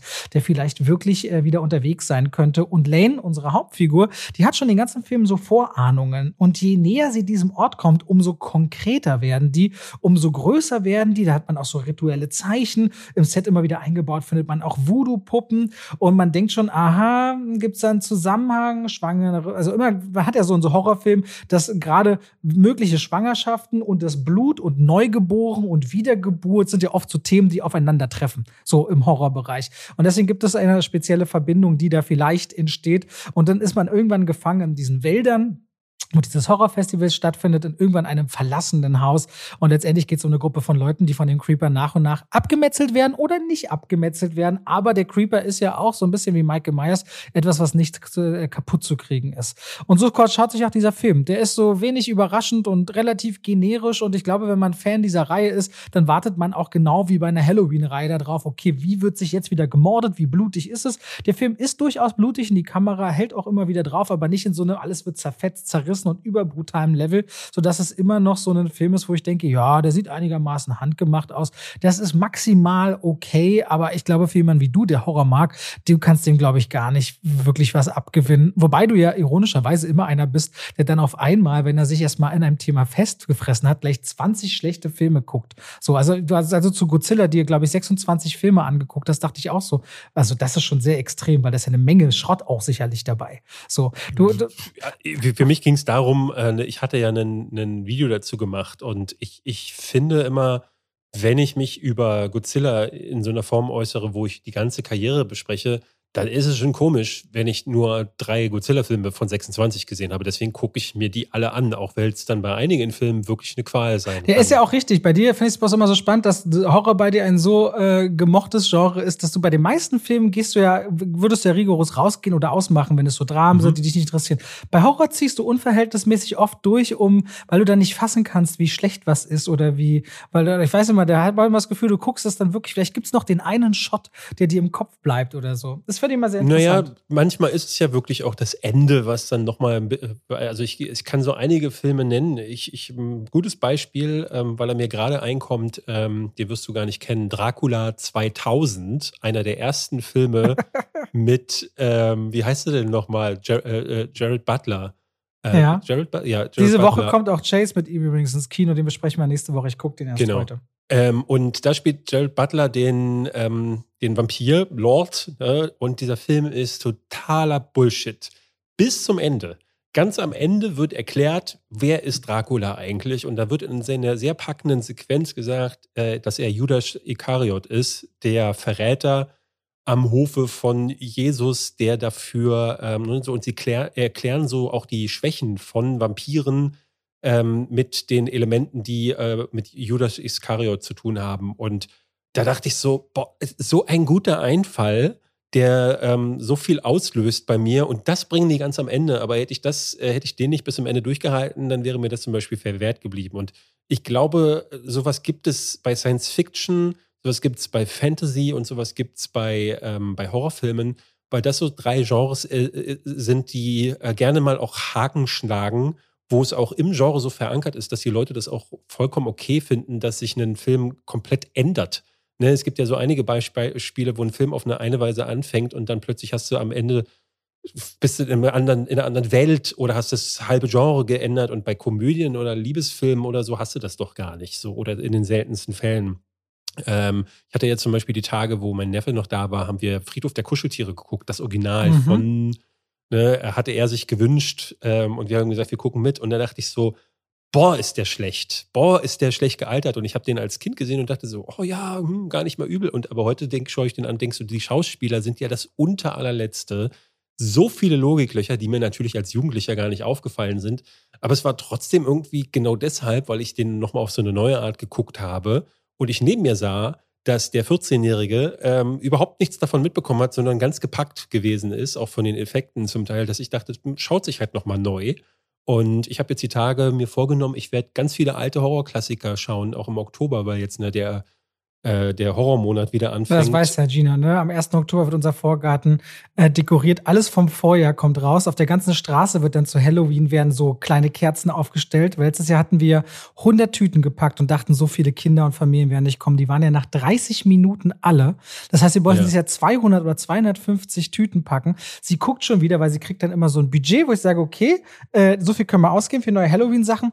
Und dieses Mal aus so einem mega krassen, sie hat so, so mega krasse Outdoor, zwei Meter Meter hohe, sich bewegende, leuchtende, mit aus dem, aus dem Korpus heraus Kürbisfigur, die mit ähm, Nebelmaschinen bestückt ist, dass wenn die sich bewegt, auch noch Dampf aufsteigt. Ey, ich schwöre dir, das wird so freaky im Oktober. Entschuldige, ich habe dich unterbrochen, aber. Gibt es eigentlich eine, eine. Nee, es gibt keine Party. Es ist so, weil es kommen da natürlich so Nachbarn, so viele Kinder vorbei. Wir hatten letztes Jahr irgendwie mit Familien bestimmt 200 Leute, die vorbeigekommen sind innerhalb von anderthalb Stunden. Ja. So und sich dann total freuen. Wir, also, nee, eigentlich ist das nicht der Plan. Plan. Äh, schauen wir mal, wohin es sich dann noch entwickelt. Es regnet draußen. Ich will gleich Fahrrad fahren, David. Wir können länger Podcast machen. wo, willst, wo musst du hin? Ich gehe zum, zum Hals-Nasen-Ohrenarzt. Aha, okay. Ja. Pass auf, dann, ähm, um dich vorzubereiten auf den Hals-Nasen-Ohrenarzt, habe ich zwei Filme. Ich weiß gar nicht, warum ich, ich zum Hals-Nasen-Ohrenarzt gehe. äh, ich, ähm, ich möchte dir zwei Filme vorstellen, die ja. ich noch super fand. Der eine ist The Card Counter. Äh, oh, den habe ich nie gesehen. Das ist der mit, ähm, warte, warte, sag's nicht. Hier aus Star Wars und aus so einer, mhm. na, äh, Poe, Dameron Poe, äh, Moon Knight. Mhm. Äh, wie heißt er denn? Oscar. Oscar Isaac. Ja, die wollte ich damals Oscar gucken, der war doch interessant. Warte, ich, warte, krieg ich die Geschichte zusammen. Ein Typ äh, äh, verdient sein Geld mit Kartenzählen und hat, glaube ich, eine düstere Vergangenheit und er bemüht sich nicht zu hohe Einsätze zu spielen, damit er nicht auffällt, lernt aber einen anderen Typen kennen, der ihm irgendein Geheimnis oder irgendwas, zumindest wollen die einen Racheplan aufsetzen und rechnen nicht, glaube ich, noch mit einer Agentin oder so, die sich da rein schmuggelt in die Geschichte. Stimmt das ungefähr? Ja, es stimmt sehr ungefähr. Also okay. ist, da sind ein paar Elemente sind nicht ganz so richtig, okay, aber gut. ja, das ist der neue Film von Paul Schrader. Äh, legendärer Drehbuchautor hat unter anderem Taxi Driver geschrieben und hatte vor, ich glaube, so drei Jahren hatte er mit First Reformed äh, einen der besten Filme des Jahres abgeliefert. Und The Card Counter ist jetzt der Mittelteil einer ja unbenannten Trilogie, ähm, wo sehr ähnliche Themen angesprochen werden. Nächstes Jahr oder ich glaube dieses Jahr noch kommt Master Gardener mit Joel Edgerton raus, äh, der dann das Finale dieser Trilogie einläutet. Äh, es geht um Oscar Isaac, der war vorher beim Militär ähm, und nicht nur beim Militär, sondern war, er war in Abu Ghraib, äh, wo die, äh, ich glaube, da sind doch damals diese Fotos entstanden, wo US-Soldaten posiert haben mit Gefangenen, die sie gequält haben, diese übereinander gestapelt Echt? Ich dachte, das wäre so. alles aus Guantanamo gewesen. Ich glaube, nee, das war, war glaube ich, Abu Ghraib. Aber okay. äh, da äh, spielt diese Handlung quasi in Flashbacks, um zu erklären, wer, wer er war. Er wurde angeheuert von einem Mann, der gespielt wird, wird von Willem Dafoe und ähm, Willem Dafoe ist der Typ, den der Junge, den er trifft, äh, gespielt von boah, Ty Sheridan, glaube ich, der in ähm, Ready Player One äh, die Hauptfigur gespielt hatte. Ähm, der trifft auf Oscar Isaac und sagt, sein Plan ist es, Willem Dafoe zu töten, denn sein Vater wurde auch ausgebildet, kam auch aus dem Krieg zurück und hat dann ihn geschlagen, an seine Mutter geschlagen und letzten Endes sich das Leben genommen. Und man merkt dann, dass ähm, die US-Soldaten, die aus dem Krieg zurückgekommen sind, aber die hauptsächlich auch an diesem Programm beteiligt waren, dass die komplett zerstört wurden. Also es ist dann so eine PSM, nee, nicht PSME, warte, Posttraum PT, PTSD. PTSD-Geschichte auch. PTSD-Geschichte, genau. Und ähm, eigentlich geht's um, um ne, also die beiden fahren dann zusammen mit Tiffany Haddish durch verschiedene Casinos. Wie ist denn die? die ich komme ja, mag, komme ja immer nicht so richtig klar auf sie. Äh, ich, ich fand sie in dem Film, glaube ich, so wenig scheiße wie Erinnere mich bitte an nicht. Tiffany Haddish. Anstatt einer Top 5 habe ich heute eine Endfrage, die wir uns die Tage gestellt okay, haben. Okay, okay. Weil zum Beispiel in deinem hochgeliebten Massive Talent mit Nicolas Cage spielt sie auch mit und da ist sie wieder eine absolute Katastrophe. Ja, ja, Hier ja. ist sie aber ähm, wirklich, wirklich gut. Ähm, und ja, diese Geschichte spielt sich dann so aus. Man folgt diesen Leuten, er, er erklärt quasi das, das Poker-Game oder beziehungsweise das Casino-Game und möchte eigentlich seine Energien nutzen, die wenigen positiven ähm, Energien, die er noch in seinem Leben hat, äh, Oscar Isaacs Charakter, möchte er nutzen, um den Jungen wieder auf die richtige Bahn zu bringen und von diesem Racheplan eigentlich abzuwenden. Und wer First Reformed gesehen hat, der weiß, wie das Ganze enden könnte. Mehr möchte ich nicht verraten. Ist ein sehr, sehr, sehr, sehr, sehr, sehr guter Film, der mir äh, ein bisschen weniger gut als First Reformed gefallen hat, aber äh, den ihr sehen solltet. Ich finde die Paul Schrader-Filme in der Regel alle großartig, deswegen guckt euch den an. The Card Counter, okay. Der, der, wo hast du den geguckt? Weil das jetzt auch schon eine Weile eigentlich raus. Amazon Prime, der, den gibt es bei Prime. Ist inkludiert. Ah, alles Inkludiert, klar. genau. Okay. Ja. Und dann habe ich für euch den besten Film des Jahres. Ähm, ich war auf dem Fantasy Filmfest, beziehungsweise habe den zu Hause geguckt, was ein bisschen schade war, weil ich mich geärgert habe. Ich hätte den sehr gerne im Kino gesehen. Der läuft aber heute, in dem Moment, wo wir jetzt gerade miteinander sprechen, kommt der, glaube ich, gerade. Freaks Out ist ein italienischer Film, der schon 2020 in die Kinos kommen sollte, aber aufgrund von, ich glaube, Budget wurde problematisch. Ähm, Corona. Pandemie ist, ja. genau, Pandemie passierte und äh, es gab da einige Sachen, so dass der Film vermutlich erst im März nächsten Jahres in die Kinos kommen wird. Es ist eine Geschichte von vier Zirkuskünstlern, die im Zweiten Weltkrieg äh, in die Mühlen der Nazis geraten. Wie nischig hätten sie gerne ihren Film? äh, ja, aber ey, Robert, ich schick dir mal den Trailer nachher. Ja, ja. Das Ding ist der schönste Blockbuster, den ich dieses Jahr gesehen habe. Und eine Blockbuster bedeutet ja immer so ein bisschen, dass es auch ein großer Erfolg ist, aber als Blockbuster bezeichnet man ja auch heute Filme von einem gewissen Maßstab. Und das hier ist ein Spektakel auf eine Art und Weise, das habe ich aus Europa ewig nicht gesehen. Ähm, es fühlt sich an, wie als hätte jemand gesagt, ich, äh, ich habe das Leben ist schön also dieser ähm, Film, wo äh, von Roberto Benini als äh, in einem jüdischen Gefangenenlager quasi einen Clown spielt. Na, beziehungsweise es ist nicht das, wo er seinem Sohn äh, quasi suggeriert, das wäre alles ein großes Spiel. Genau, genau, genau. Ja. Und äh, als hätte man den gesehen und Inglorious Bastards und hätte dann gesagt, okay, das aber mit Superhelden und äh, dreht das dann auf, auf 9000 und ich habe während des Films ganz oft da gesessen und dachte so, oh, bitte, bitte, bitte, keinen Fehler jetzt machen. Ich bin bis hierher so begeistert.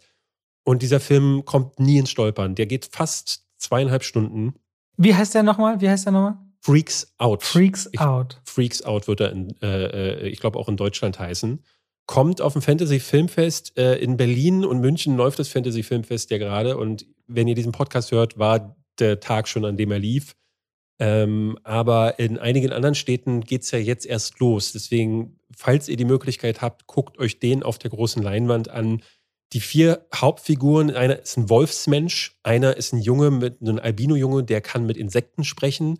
Dann gibt es einen kleinen ähm, Mann, der, ähm, der ist magnetisch. Und dann gibt es ein Mädchen, die ist so die Hauptfigur, sie äh, kann äh, Dinge elektrisieren. Eigentlich so ist so ihr typischer Trick im Zirkus ist, sie nimmt eine Glühbirne in den Mund, aber es stellt sich später heraus, dass sie noch ein ganz anderes Potenzial hat. Und das wirkt dann wirklich wie äh, diese Italian X-Men, aber mit so viel Herz, so viel Liebe. Diese Figuren, du verliebst dich on the spot in die aber auch in die Machart. Also die ersten 15 Minuten sind so magisch und äh, sind auch vor allen Dingen so toll gefilmt in, in so One-Takes. Ne? Man sieht so wie in einem, sie sind gerade bei so einer Zirkusrevue, plötzlich fliegen so Nazi-Bomber über dem Zirkus äh, hinüber und bombardieren das ganze Gebiet. Und das ist so als eine lange Sequenz inszeniert. Und ich dachte so, boah, das ist ja richtig stark. Also ich habe das selten, dass ein Film mich nach 15 Minuten so hat und dass der einen dann auch nicht mehr loslässt. Franz Rogowski ist ein deutscher Schauspieler, der spielt hier den Nazi-Kommandeur, der im Zirkus Berlin der Zirkusdirektor ist. Und das wirkt so ein bisschen so, als hätten die so einen Bond-Bösewicht oder eher so fast aus. Äh, Na, der hat ja auch so ein Gesicht dafür, ne? Der ist ja sehr genau, speziell. und er, er, er, er schwurbelt dann hier auch noch so ein bisschen und spielt so völlig überdreht und es wirkt, es passt aber rein, weil dieser Film, ne, ich habe ihn immer mal wieder verglichen mit Pans Labyrinth, der ja auch ähm, von so einem ernsten Hintergrund eine, eine eher fantasievolle Geschichte erzählt. Pans Labyrinth oder sowas wie Jojo Rabbit, die finde ich, die machen noch mehr aus diesem Hintergrund. Das wirkt hier fast so ein bisschen so, als hätte jemand diese, äh, den Nationalsozialismus nur so als weißes Blatt genutzt, um da dann so, so, so viel wie möglich Spektakel drauf zu zeichnen, was man durchaus kritisieren könnte, weil ich dann immer finde, ey, wenn du jetzt zum Beispiel den, äh, den Zweiten Weltkrieg nur nutzt, um da äh, viel Späße draus zu machen, hm, ne, äh, kann, man, kann man durchaus kritisieren. Aller, allerdings gibt es ja da andere Filme für. Und das hier ist einfach leichtfüßig. Es ist so weird, es ist so, ähm, Ne, es geht um das Andersartige, um, äh, und das ist ja auch so ein Teil des Nationalsozialismus gewesen. Ne? Juden wurden deportiert, äh, behinderte Menschen wurden deportiert. Und ähm, hier geht es halt um Leute, die eben auch auf eine andere Art und Weise anders sind. Und es ist witzig, es ist herzlich, es ist manchmal blutig, es gibt sogar relativ expliziten Sex. Ähm, und es ist weird, aber so äh, imaginativ. Ähm, ich habe mich lange nicht mehr so unterhalten gefühlt. Äh, meine Frau meinte, der, der Film sei geradezu perfekt. Soweit würde ich jetzt nicht gehen. Aber Freaks Out ist so die Sorte Film, da hat man wirklich manchmal nur Glück, dass man den dann durch Zufall irgendwo entdeckt hat. Ähm, also wenn ihr ihn jetzt nicht seht, 2023 wird er hoffentlich in die deutschen Kinos kommen, ist also noch eine Weile hin, aber ich werde den dann immer mal wieder die Flagge hochhalten. Spannend. Das klingt wirklich super interessant. Spätestens ja. dann werden wir euch nochmal daran erinnern, weil David sich erinnern wird. Wollen wir nochmal über Pinocchio reden? Ja, das können wir machen. Also die Vollkatastrophe Pinocchio können wir darüber reden. Ich meine, es ist die Live-Action, so halb-Live-Action-Variante, wo Disney gesagt hat, oh, Pinocchio aus, ich weiß nicht, 1940, aus den 40ern, den müssen wir neu auflegen. Wir holen uns nicht unbekannten Regisseur. Ich meine, mit Robert Zemeckis hat man immerhin den Regisseur von Filmen wie, und wir haben ja hier Tom Hanks als Geppetto-Hauptdarsteller, die kennen sich aus der Polar Express, aus Castaway und natürlich dem großartigen Forrest Gump. Und er hat Filme wie Contact, wie Flight, The Walk gemacht, da konnte ich mit allem noch viel anfangen. Dann Elite, Willkommen Marvin, Hexen, Hexen. Naja, er hatte seinen Zenit zu einer anderen Zeit wahrscheinlich, Robert Zemeckis, aber ist trotzdem einer, ich meine, er hat Filmgeschichte geschrieben, auch mit seinen Filmen. Und das muss man dem natürlich absolut lassen. Und der inszeniert Irgendwie ja, aber es ist so einer wie Francis Ford Coppola, die im, gefühlt im Alter ähm, wie ausgewechselt verwechselt wirken. Also gerade so diese Animationsfilme, der hat ja diesen ja. Weihnachtsfilm noch gemacht mit Jim Carrey. Das ist halt manchmal so, ja. Also wenn man dann mal zurückschaut auf die Leute, Godard ist heute gestorben, glaube ich. Oder ich weiß nicht, ob mhm, heute. Jean Godard. Äh, heute gestorben oder diese Tage, ich habe die Nachricht gesehen. Wenn man dann auf die Rückschau hat, wird man zumindest bei dem Robert Zemeckis auf jeden Fall auf Zurück in die Zukunft natürlich, habe ich vergessen zu sagen, äh, Forrest Gump und solche Filme zurückschauen ähm, und was sie auch für die Filmgeschichte bedeutet haben. Auf jeden Fall inszeniert er hier Tom Hanks als äh, Geppetto in einem kleinen italienischen Dorf. Also im Grunde die Pinocchio-Geschichte, der am Anfang. Und das fand ich eigentlich noch so sehr tragisch und dachte, das wäre so eine Geschichte. Man sieht, wie er todtraurig da sitzt und Pinocchio baut und sagt, ja, du siehst genau aus wie, du erinnerst mich an meinen. Und du merkst halt so, er baut den so nach dem Ebenbild seines Sohnes und wie sehr um seine Frau und um seinen Sohn trauert, die anscheinend nicht mehr unter ihnen, unter, unter den Menschen weilen. Und denkst du, was für ein trauriger, gebrochener Mann und der, dessen, dessen Lebensgeschichte wäre eigentlich total erzählenswert. Und dann wünscht er sich aber, dass diese Puppe wie sein Sohn sein könnte und dann taucht er sich tatsächlich die blaue Fee auf und verleiht die Seele, oder zumindest sieht das so aus, weil das Bild, auf dem sein Sohn abgebildet ist, überträgt quasi eine Art Energiestrahl auf diese Puppe, die fortan lebt. Und die Aufgabe bekommt Pinocchio, dass er ein echter Junge werden kann, wenn er ein tatsächliches Gewissen entwickelt. Und bis dahin übernimmt eine Grille dieses, äh, diese Funktion des Gewissens zu sein. Und dann durchläuft man so die Station, die man von Pinocchio kennt. Man landet nicht in einem Wal, aber in einem Seeungeheuer, was wie ein Wal ist. Man landet auf einer Insel, die eigentlich ein super cooler, Tim Burton-haftiger, creepy Ort ist. Aber was dann halt so passiert ist, eine super langweilige und so schnell hin gehastete Geschichte zwischen einzelnen Stationen, bei dem Pinocchio regelrecht ein bisschen dumm wirkt, immer wieder, finde ich. Und dann ist der Film extrem faul animiert. Also du siehst bei den Effekten ganz oft, wenn Geppetto in einem Boot ist und das Wasser ringsrum ums Boot geht, wieder überhaupt nichts an, an den Texturen stimmt. Du siehst, wenn im Hintergrund Menschen reingebaut sind und äh, diese Grille namens Jiminy und Pinocchio, die reden und dann schwenkt die Kamera und dann schwenkt sie wieder zurück, wie im Hintergrund auf einmal keiner mehr steht innerhalb von ein paar Sekunden und es fühlt sich so oft nach Anschlussfehlern an und nach so fauler Arbeit auf diesem großen Namen von Pinocchio, weil ich meine, die Fanfare oder eines der Themes oder bekannten Themen musikalisch von Pinocchio ist bis heute das große Disney-Theme, ne? wo man äh, normalerweise, wenn man dieses Schloss bekommt, ich meine, das ist eines der großen Urgesteine und hier haben sie einen Film hingebaut, der schaut sich über die 111 Minuten ganz schön zäh, muss ich sagen. Geppetto wird eine Randfigur, die im Grunde nur versucht, ihren Sohn oder seine Puppe wiederzufinden und äh, Pinocchio wird quasi den ganzen Weg lang nur verführt dazu, am besten äh, was Schlechtes und Schlimmes zu tun und ich meine, ich bin als Kind aufgewachsen mit diesem, wenn du lügst, bekommst du eine lange Nase. Ich hatte als Kind regelrecht Angst davor, eine ganz lange Nase zu kriegen. Weswegen Pinocchio auch so mit in meiner kindlichen DNA drin steckt. Das wird hier quasi nur so als Trick benutzt, um voranzukommen und nicht, um wirklich darüber nachzudenken, was Lügen bedeutet. Weil wenn es dann mal an so einen seelischen Kern geht, zu fragen, willst du dich vielleicht nicht entschuldigen? Ach ja, Entschuldigung. So fühlt sich irgendwie überhaupt nicht herzlich und nie nach Seele an in diesem Film. Der wirkt regelrecht seelenlos.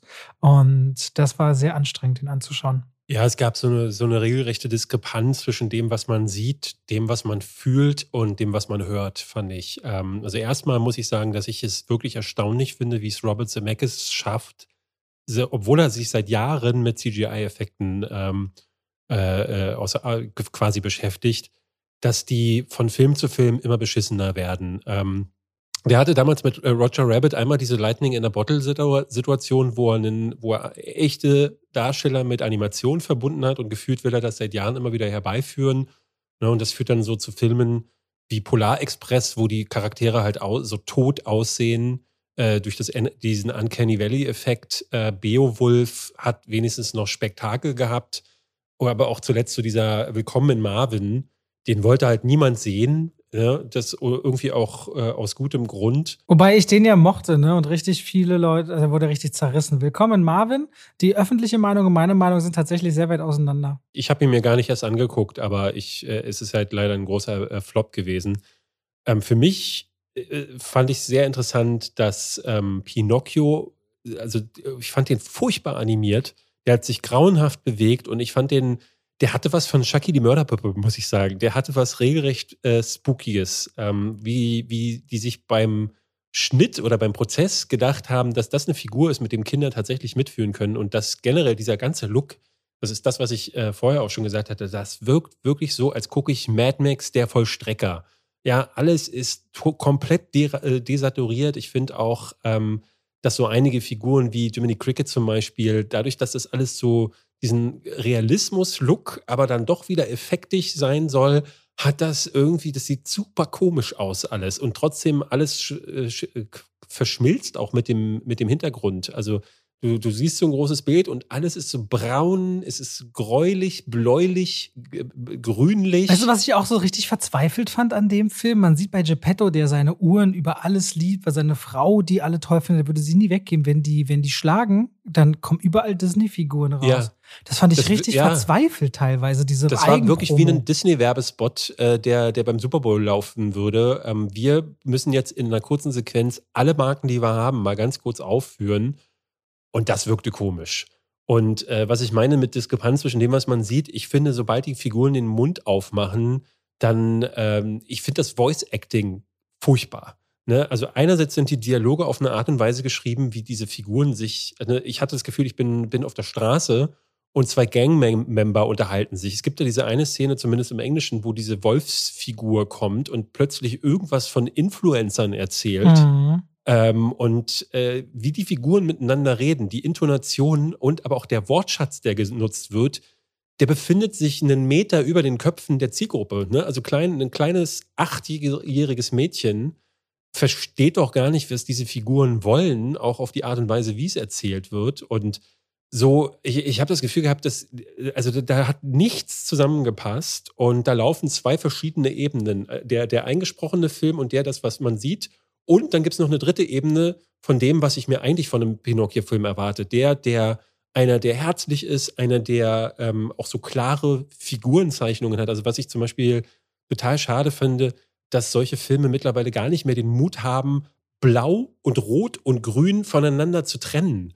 Ja, ne, früher, klar, klar, die Figuren hatten damals noch schwarze Umrandungen, um äh, Dinge voneinander abzuheben. Aber warum gibt es denn sowas nicht mehr? Warum gibt es denn keine satten Farben mehr? Ähm, das hast du dann zwar noch eher äh, am ehesten in sowas wie ähm, Tim Burton-Filmen, aber irgendwie. Oder Don't Worry, Darling. oder Don't Worry, Darling, klar. Ja, das ist ein sehr schöner, schöner Film, aber Boah, nee, das hier, das hier war wirklich unerträglich. Fand auch die Musiknummern äh, nicht gut. Also alles ist hier Mist. Ähm, einer der schlechtesten Filme des Jahres, wie ich finde, bisher. Ja, ich fand den auch sehr unterirdisch. Ähm, und ich hatte auch schon nicht damit gerechnet, dass dabei viel rumkommt. Äh, und 111 Minuten, die fühlen sich dann echt zäh an. David, wollen wir noch über ein anderes Thema kurz reden? Lass uns über ein anderes Thema reden. Du möchtest bestimmt über, was möchtest du Das reden? Kinofest will ich mit dir reden. Das ja. war nämlich am vergangenen Wochenende, am 10. und 11. September, konnte man fast in jedem Kino in Deutschland für nur 5 Euro ins Kino gehen.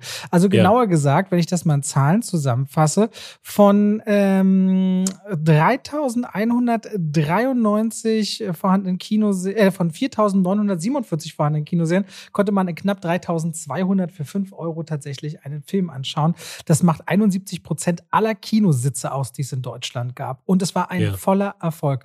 Man war sich ja nicht sicher, weil es ist kein großer Film gestartet. Das größte war Orphan First Kill, der seine Prognose mit 35 Zuschauern direkt mal 35.000 Zuschauern direkt mal verdoppelt hat auf äh, äh, 75.000 Zuschauer, also mehr als verdoppelt. Aber Minions auf einmal wieder 150.000 Zuschauer. Die Leute sind in Top Gun wieder reingegangen. Nach, der läuft seit 16 Wochen im Kino. Unterm Strich waren am Wochenende 1,1 Millionen Menschen in Deutschland im Kino. Und das ist ein Spitzenwert, weil das auch der beste, der zweitbeste Wert äh, eines Septemberwochenendes seit zehn Jahren in Deutschland ist. Und das ist natürlich ein Wert, wo du sagst, okay, weil das letzte Mal war 2019 nur äh, 30.000 Leute mehr im Kino, aber da ist S2 gestartet. Und das, auf S2 war damals so viel Druck, weil der erste Teil Teil so gigantisch gut in den Kinos lief und der hat damals allein 600.000 Zuschauer am Wochenende gemacht. Kurzum, es gibt in Frankreich ja zum Beispiel das Fête du Cinema und früher gab es in Deutschland den Kinotag, den es so nicht mehr gibt. Und wir, mhm. ich hoffe jetzt, also auf der einen Seite dieses Kinofest hat gezeigt, erstens, dass die Leute ins Kino gehen, wenn es 5 Euro kostet, also wenn es niedrigschwellige Angebote gibt, wenn es günstig ist, dass die Säle dann auch knallevoll sind. Ich war ja zum Beispiel vor kurzem ein Kinoporträt über den Filmpalast Kassel gemacht. Die haben um die, ich glaube, 3600, nee, die haben 1800 800 Sitzplätze, wenn ich mich richtig erinnere. Und die hatten 7300 Kinobesucher letzte Woche. Weißt du, wie viel das dann ist, wenn du in zwei Tagen das ganze Kino drei, vier Mal komplett voll kriegst und das ohne, dass ein neuer großer Film startet? Das zeigt ja im Grunde, die Leute wollen eigentlich, wenn sie es sich leisten können. Und da kann man nur appellieren, den Kinotag wieder einzuführen oder sogar zwei Kinotage die Woche. Weil unterm Strich haben die Kinos auch mehr eingenommen als sonst. Auch wenn sie mhm. weniger pro Platz bekommen haben. Der Kinosaal wird ja eh gespielt. Und damit heißt das ja, äh, die Sitze, die sind sonst leer. Das heißt, am Kinoticket verdienen sie mehr und wahrscheinlich kaufen auch noch mehr Leute hier und da Popcorn oder Getränke. Deswegen kann man nur appellieren, die Leute wollen ins Kino und wenn die finanziellen Anreize gesetzt sind, dann äh, zeigt zumindest dieses Kinofest, was sicherlich nächstes Jahr wieder auftaucht. Und vor allem können Kinos auch Werbung für sich machen, was sonst noch so läuft und Anreize setzen zu sagen, ey, besucht uns doch wieder. Äh, großer Erfolg, das Kinofest, was letzte Woche in Deutschland stattgefunden hat. Ich bin tatsächlich äh, völlig überrascht, muss ich sagen. Ich hätte damit nicht gerechnet. Ich ähm, muss natürlich sagen, äh, wir beide blicken auf Filme sicherlich auch nochmal aus einer Perspektive, die sich jetzt nicht unbedingt umschlagen lässt auf den will das äh, jetzt nicht als Normalbürger, aber ne, wir beide, die sich mit Film auf die Art und Weise beschäftigen, sind natürlich dann äh, beruflich da schon dazu genötigt, ins Kino zu gehen, aber wir zahlen ja in der Regel nicht dafür. Ich weiß nicht, wann ich das letzte Mal ein Kino. In Innsbruck habe ich das letzte Mal ein Kinoticket bezahlt, tatsächlich, dieses Jahr einmal. Ich gehe, ne, jetzt äh, ab und zu gehe ich auch privat ins Kino, ähm, aber so richtig einen Überblick über die Preise habe ich nicht. Und wenn man zum Beispiel tagsüber geht, ähm, da zahlt man nur 5 Euro oder 6 Euro. Aber klar, wer hat die Möglichkeit, tagsüber zu gehen? Echt? Wo zahlt man denn nur noch 5 oder 6 Euro? Der Durchschnittspreis ist ungefähr 9,60 Euro, oder? Im Cinemax, ähm, als ich mir zum Beispiel diesen Feuerteufel. Aber da wissen wir beide, dass das wirklich das günstigste, aber auch unschönste Kino der Stadt ist. Das ist richtig. Aber ähm, es, ich war mir nicht bewusst, weil äh, das Ding ist, äh, alle haben jetzt gesagt, so das deutsche Kino, wir hatten vor ein paar Wochen ja mal darüber gesprochen, dass die Zahlen brutal eingebrochen sind. Ja und äh, jetzt auch einen Minions im Vergleich nicht mehr so viel eingespielt hatte, aber auch alle anderen Filme nicht so gut funktionieren. Zumindest im deutschen Kino. Und ähm, es ist so ein bisschen die Frage gewesen, woran liegt's? Und ähm, ganz oft hörst du so diese Antwort, naja, Pandemie, Streaming-Anbieter, es hat sich viel gewandelt und Leute, die jetzt irgendwie zwei oder drei verschiedene Streaming-Anbieter abonniert haben, zahlen im Monat schon bis zu 50 Euro für all diese Sachen und wollen dann vielleicht noch nicht noch mal mehr Geld ausgeben. Hat mich aber über, wirklich überrascht, dass Leute in so großen Scharen sagen, na okay, wenn das Kino günstiger ist, dann würde ich das mir wieder angucken. Und eigentlich würde ich, dachte ich sofort in dem Moment, Mann, das müsste es weltweit geben, solche Kinotage, weil ähm, das vielleicht auch wieder Signale an die Filmschaffenden sendet, die ja quasi diese mittleren Blockbuster ähm, eliminiert haben im Kino. Ne? Weil das muss man ja klar sagen, die Filme, die heute äh, auf Netflix oder auf Amazon oder so, so Sachen wie Blacklight, die wir da vorhin besprochen haben, oder äh, äh, bei Freaks Out weiß man ja zum Beispiel gar nicht, kommt er wirklich ins Kino oder wird er nicht gleich auch auf DVD oder auf einen Streamer ausgelagert oder auch 13 Lives, den wir neulich hatten. Das sind Filme, die wären vor ein paar Jahren das wäre so dieser, äh, dieser B-Klasse, C-Klasse Blockbuster gewesen, der heute im Kino gar nicht mehr stattfindet. Und deshalb ist es gerade so, ähm, dass wir bis in den Oktober hinein und eigentlich darüber hinaus gerade eine übelste Flaute an Filmen haben. Äh, zumindest an den großen, wo man sagt, so, oh, das lockt die Leute. Prey zum Beispiel läuft dann lieber bei Disney Plus und wird nicht mehr ins Kino gebracht. Und ich würde mir wünschen, dass solche Filme da wieder stattfinden.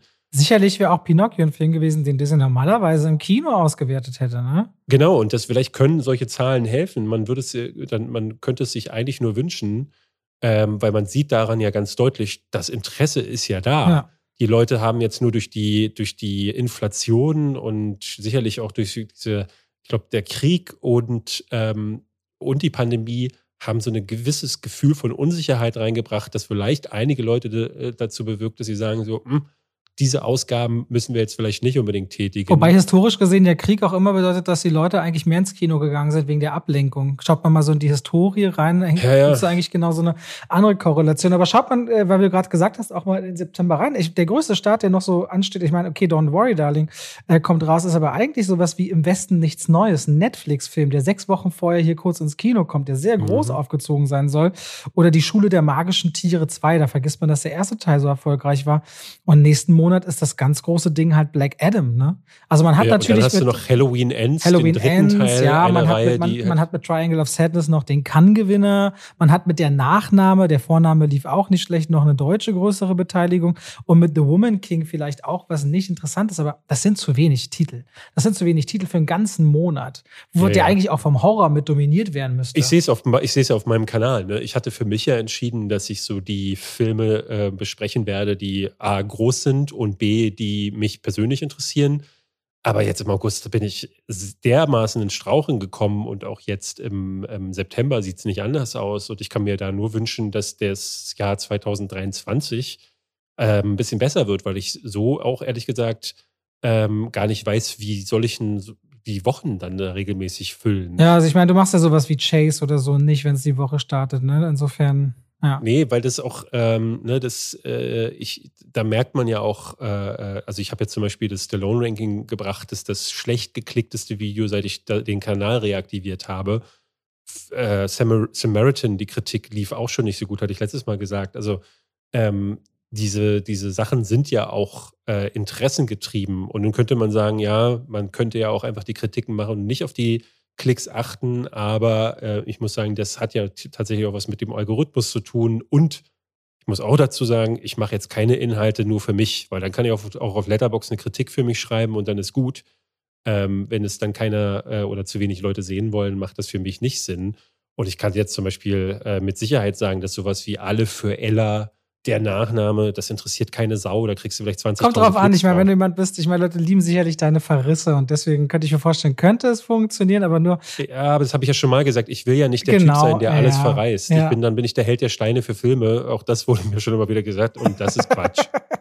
Das brauchen wir nicht. Okay, David, kommen wir noch zu einer Frage, ähm, weil ich gesagt habe bei Tiffany Haddish, die ich abschließend stellen wollte. Wir haben uns die Woche gefragt, welchen Schauspieler oder welche Schauspielerin liebst du, äh, hast du, die eigentlich alle lieben? Julia Roberts. Das wusste ich, dass du sagst. Und deswegen dachte ich, mach mal noch eine andere Person. Ich wollte schon sagen, außer Julia Roberts. Für mich ist es ehrlicherweise, das Wort sage ich zu oft, aber äh, ich, ich finde sie schauspielerisch gut, aber ich werde mit ihr nicht warm. Jennifer Lawrence. Ja, ja. Ich hätte irgendwie mit Jennifer Lawrence nicht warm. Ah, Je Jennifer Lawrence spielt halt großartig ähm, und eigentlich finde ich die auch hinter den Kulissen super. Ich würde jetzt bei so Sachen wie Margaret Robbie würde ich nicht sagen, dass ich die hasse, aber ich finde, äh, Margaret Robbie ist keine gute Schauspielerin. Ähm, die hatte so, die hat hier und da mal einen, einen guten Film, ähm, gerade hier, äh, wie hieß der? Itonia. Itonia finde ich sie richtig gut, aber den meisten wird sie so halt als das hübsche Blondchen eingesetzt und kann dann nicht brillieren. Deswegen bin ich mal gespannt, was jetzt in Babylon passiert, wo sie auch wieder die Haupt Hauptrolle spielt, der neue Film von Damien Chazelle, von dem hoffentlich die nächsten Tage der Trailer kommt.